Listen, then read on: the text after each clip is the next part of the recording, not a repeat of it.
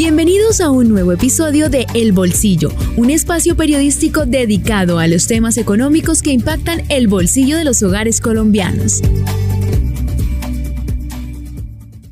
Vanguardia Podcast. Hola, bienvenidos a un nuevo episodio de El Bolsillo, un podcast de Vanguardia, el sistema informativo de Santander. Y en esta nueva oportunidad vamos a hablar de un tema que ha sido crucial en el último año en el país, referente al sector de hidrocarburos, petróleo, gas, minerales, y es la transición energética. Pero en esta ocasión vamos a tener una mirada, pues, diferente a lo que ya hemos leído y escuchado en este podcast, y es la mirada desde la geología, desde los geólogos, desde los geofísicos, porque ellos hacen parte y cumplen un rol muy crucial en este tema, la transición energética, pues que el actual gobierno puso sobre la mesa para discutir con Colombia, con los gremios, con los empresarios, con los ciudadanos, con las comunidades, para discutir y para pensar qué va a pasar con Colombia para transitar, como dice esa transición, de los combustibles fósiles a esas nuevas fuentes de energía renovables o alternativas. Y por eso tenemos un invitado especial que nos acompaña desde nuestro departamento, desde Santander. Él es también santanderiano y estamos hablando de Flover Rodríguez. Flover es de, de esta tierra y él es el director ejecutivo de la Asociación Colombiana de Geólogos y Geofísicos del Petróleo.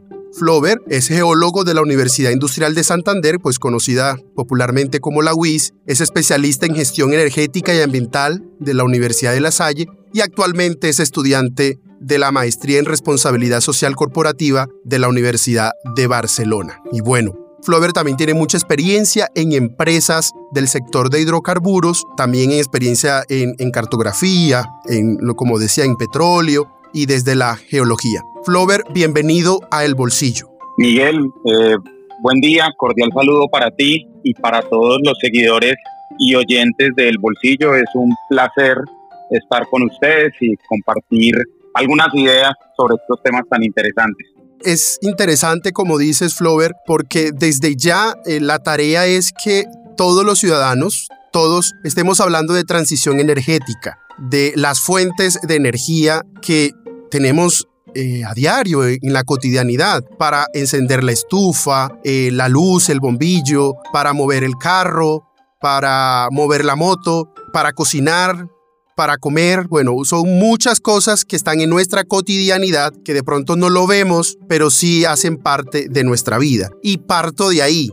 Hay una transición energética que no es solamente de Colombia, eso es un tema mundial, pero aterrizándolo a Colombia. ¿Cómo ves la transición energética? ¿Cómo ves este tema de transitar, como decía en la introducción, de combustibles fósiles como el petróleo, como el gas y de minerales como el carbón a fuentes limpias, se llama así, renovables o alternativas. Entonces tenemos eh, eólica, solar, tenemos las hidroeléctricas y, otras fuentes de energía. ¿Cómo ves eso en este momento en Colombia? Miguel, es eh, emocionante pensar en este concepto de transición energética, porque si lo vemos a lo largo de la historia, desde que descubrió el hombre el fuego, hasta el día de hoy hemos estado en una constante transición energética. Hemos venido evolucionando en las diferentes fuentes de energía que hemos venido encontrando eh, o desarrollando a lo largo de la historia de, de la sociedad humana. Y en Colombia particularmente, pues también lo hemos venido experimentando, digamos, de diferentes maneras. Las personas recordarán que por allá en los años 70 eh, en Colombia utilizábamos mucha leña, por ejemplo, para eh, especialmente, digamos, eh, la cocina y para muchas otras, digamos, cosas de como la calefacción, la iluminación y demás. Y, poco a poco, en la medida en que el país fue desarrollando diferentes fuentes de energía, pues entonces fue evolucionando, digamos, cómo usamos dichas fuentes. Colombia es un país maravilloso en términos geológicos. Tenemos carbón que históricamente lo hemos exportado en su gran mayoría. Siempre me he preguntado por qué en su momento nunca decidimos como país utilizar el carbón como energético para industrializarnos. Pero bueno, hoy, digamos, hay, hay unos temas eh, ambientales especialmente que, que seguramente nos van a limitar en ese sentido. Pero además de eso, también tenemos petróleo, gas y algunas otras fuentes de energía que, que conversaremos más adelante, digamos que, que nos dan una capacidad o una seguridad energética que podemos bien, digamos, aprovechar para el desarrollo de la sociedad. Actualmente esa transición energética, eh, digamos, está muy de moda porque el gobierno nacional pues eh, está impulsando una nueva hoja de ruta para esa transición energética y definir, digamos, eh, hacia dónde queremos llegar como país y entonces cómo lo vamos a hacer. Esa hoja de ruta se está construyendo, el gobierno nacional ha invitado a los gremios, como lo mencionabas, a las empresas, a los actores, digamos, del gobierno en general y sobre todo a las comunidades, a la sociedad, para que hagan sus aportes y compartan sus visiones sobre este tema, que, digamos, grosso modo debería girar en torno a que una buena transición energética debe velar por sacar a las personas de la pobreza y llevarlas a la riqueza.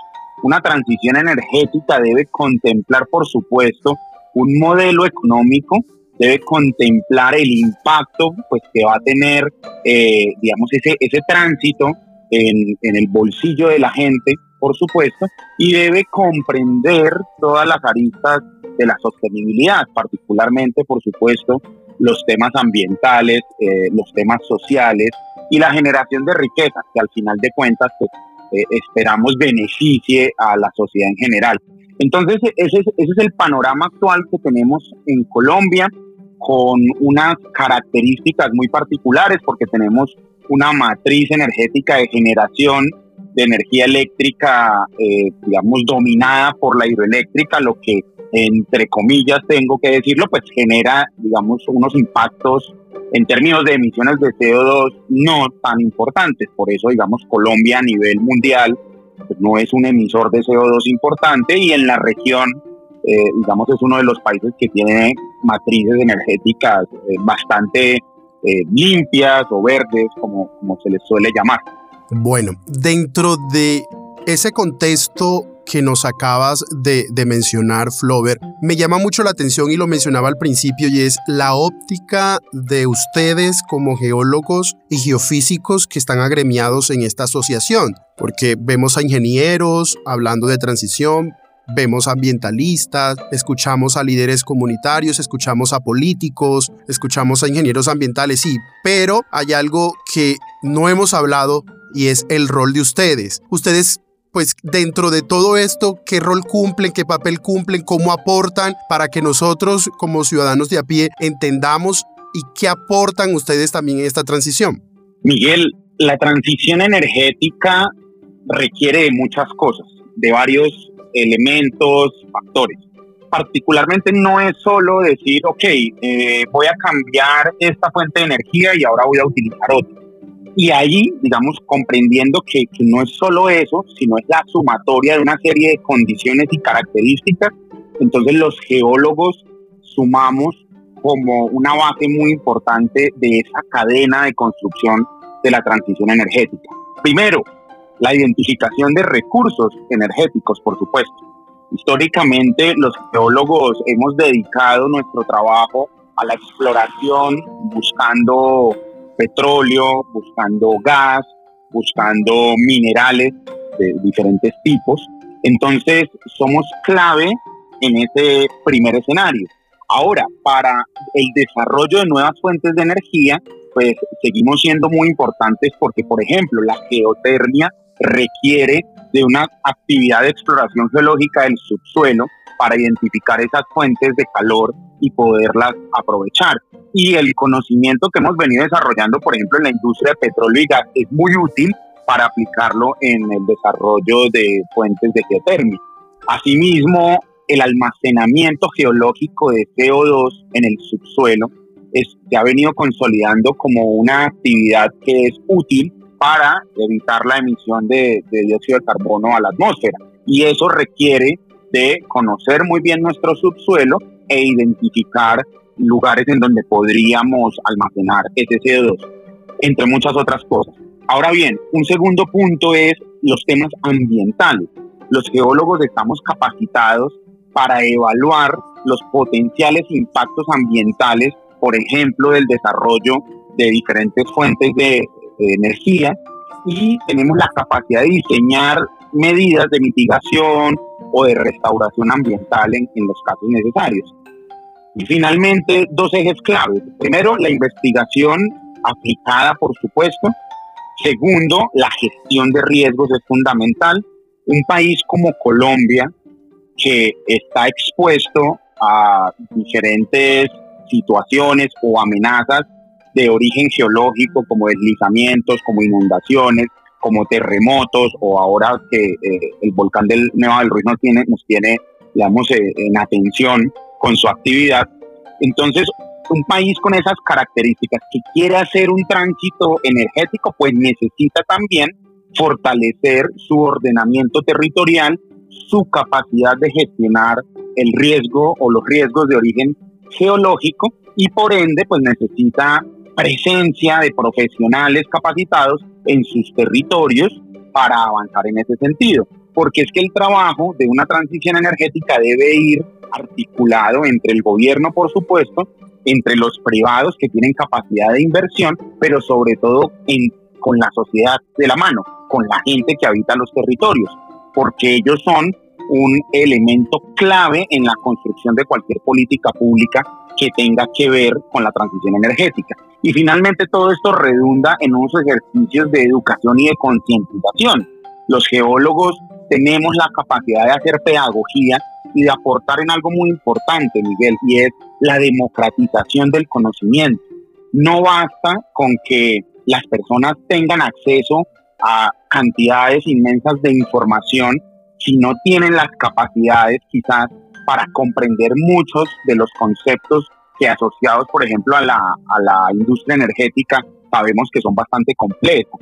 Entonces, ese ejercicio también es clave y la construcción de los planes de ordenamiento territorial pues debe ir de la mano de procesos de pedagogía que sean capaces de integrar escenarios ambientales, económicos, sociales, entre muchos otros, de los territorios colombianos. Interesante eh, lo que planteas, Flover, y también le quiero compartir a todos nuestros oyentes quienes se conectan desde su plataforma favorita de podcast. Y es que Flover es uno de los que más reitera en sus redes sociales o cuando da charlas o conferencias, y es que ojalá Colombia tuviera un geólogo por municipio, que eso también aportaría muchísimo en esta discusión y en la planeación del territorio. Bueno, una cantidad de eh, de, elementos como, lo, como los mencionas. Y antes de continuar en esta conversación, les recuerdo a todos nuestros usuarios y oyentes de este eh, podcast El Bolsillo, activar las notificaciones, calificar el episodio con cinco estrellas para que este contenido le llegue a más personas y compartirlo con sus amigos y familiares. Flover, hay algo que también me llama la atención saltando, haciendo un salto en esta conversación, y es que vivimos en un departamento productor, Santander es un departamento productor y tiene pues la gran refinería de Barranca Bermeja. Y la pregunta que ya muchos se hacen, incluso hace poco se hizo un foro aquí en Bucaramanga preguntándose cuál va a ser el futuro de esta refinería de eh, Ecopetrol, que está dedicada a hidrocarburos. ¿Qué va a pasar con esa refinería, con tanta gente que depende de su trabajo, de su economía, de su vida laboral? Y uno dice, bueno, si ya vamos a hacer una transición a estas nuevas fuentes de energía, ¿qué va a pasar con la refinería de Barranca Bermeja? ¿Se va a extinguir? ¿La van a cambiar? ¿La van a renovar? ¿Va a continuar haciendo lo mismo? ¿La van a trasladar? Son muchas dudas y queremos que nos ayudes a entender qué va a pasar con la refinería. Miguel, hay un elemento clave que creo es pertinente resaltar en esta conversación. La transición energética va a tomar un tiempo que aún no sabemos cuánto es y va a depender de varios factores, entre los cuales, por ejemplo, el norte que nos tracemos. Es decir, de las fuentes, o mejor, del norte que nos tratemos va a depender las fuentes de energía que podamos utilizar. Además, porque, pues, digamos, como país tenemos diferentes fuentes de energía que se pueden utilizar. Me explico, si decidimos que el país debe industrializarse por un lado y que debemos aprovechar el agro y, y otros sectores, eso va a requerir de una, del uso de energía en términos generales. Entonces tenemos que decidir qué energía vamos a utilizar. Hoy tenemos una energía con una muy alta confiabilidad, ¿cierto? Que son nuestras hidroeléctricas con eh, el respaldo de las termoeléctricas y digamos que tenemos combustible si necesitamos, digamos, eh, generar energía a partir de allí. Entonces, el elemento clave de todo esto es que en, si el norte nos indica unas características, tenemos que asumir varias cosas. Primero, el tiempo. Las transiciones energéticas toman tiempo porque debemos ser muy responsables en términos económicos, sociales y ambientales para desarrollar esa transición energética. Segundo, cuesta dinero, mucho dinero. Europa intentó durante más de 25 o 30 años que su matriz energética se consolidara con fuentes de energía renovables, invirtiendo millones y millones de euros. Y al día de hoy, digamos que no ha logrado que las renovables jueguen más que un 15% eh, dentro de esa matriz energética. Entonces también va a necesitar de recursos. ¿Qué pasa con, con la refinería de Barranca Bermeja? Un, lugar icónico en nuestro departamento y, en torno del cual, digamos, ha girado el desarrollo de Barranca Bermeja y, de, de, Santander en términos generales.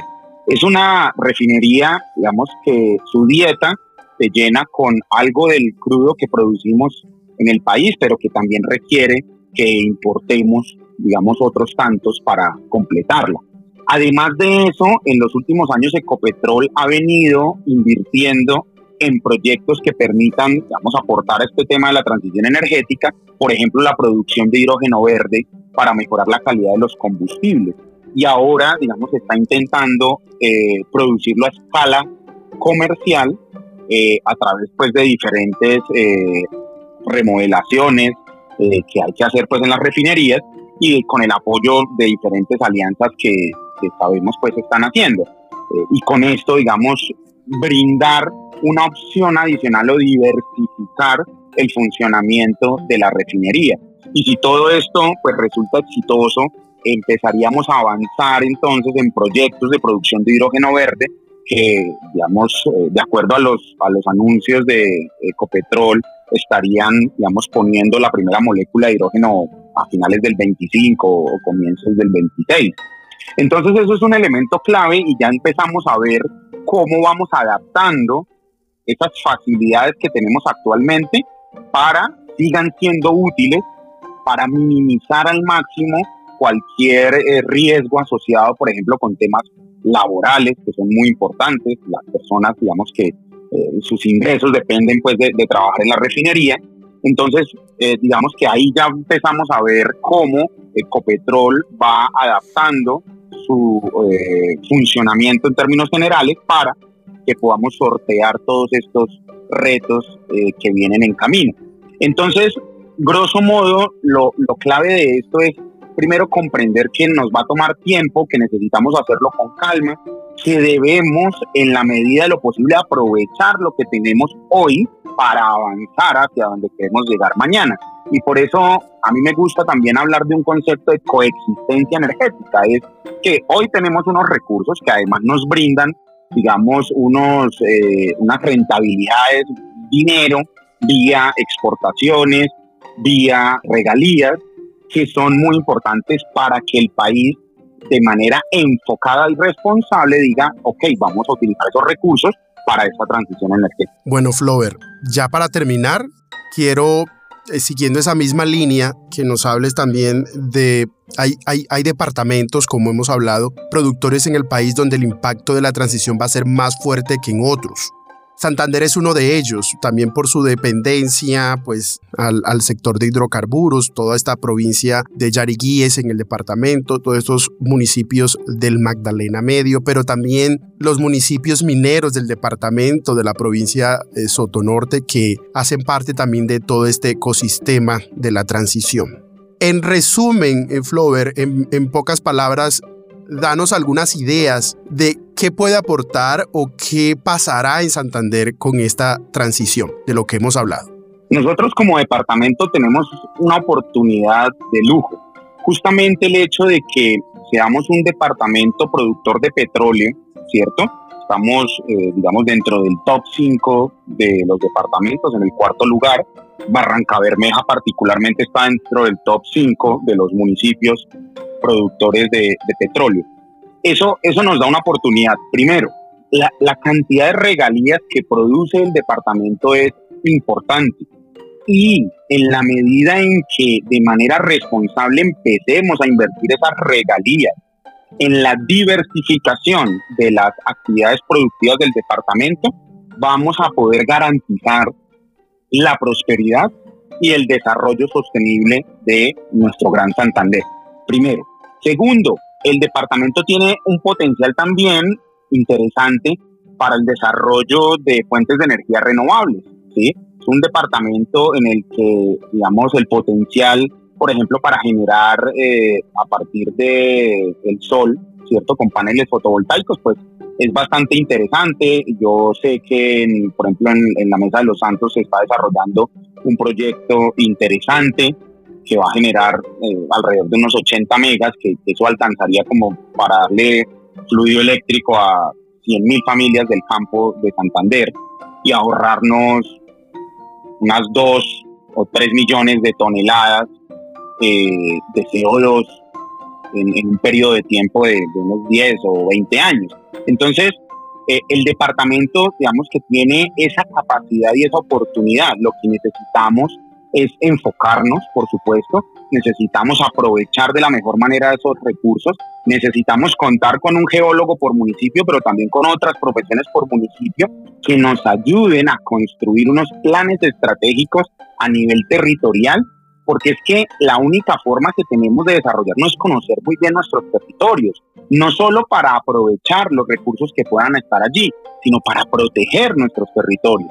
Entonces debemos velar por conocer el suelo y el subsuelo de nuestro departamento de una manera muy detallada para identificar a tiempo esas oportunidades que la naturaleza nos brinda y con el conocimiento que ya hemos adquirido, que por ejemplo la industria petrolera ha desarrollado, pues invertir entonces en cualquier eh, nueva actividad que podamos desarrollar en el país. Entonces definitivamente este departamento es maravilloso, eh, no lo digo solo por ser santanderiano, sino porque he tenido la oportunidad de conocerlo, de caminarlo y de ver las maravillas geológicas que tiene en términos de recursos de aguas subterráneas, recursos minerales, eh, petróleo, gas y todo este potencial renovable que podemos desarrollar. Bueno, Flover, muchísimas gracias por compartir con nosotros este espacio, por atender también nuestra invitación.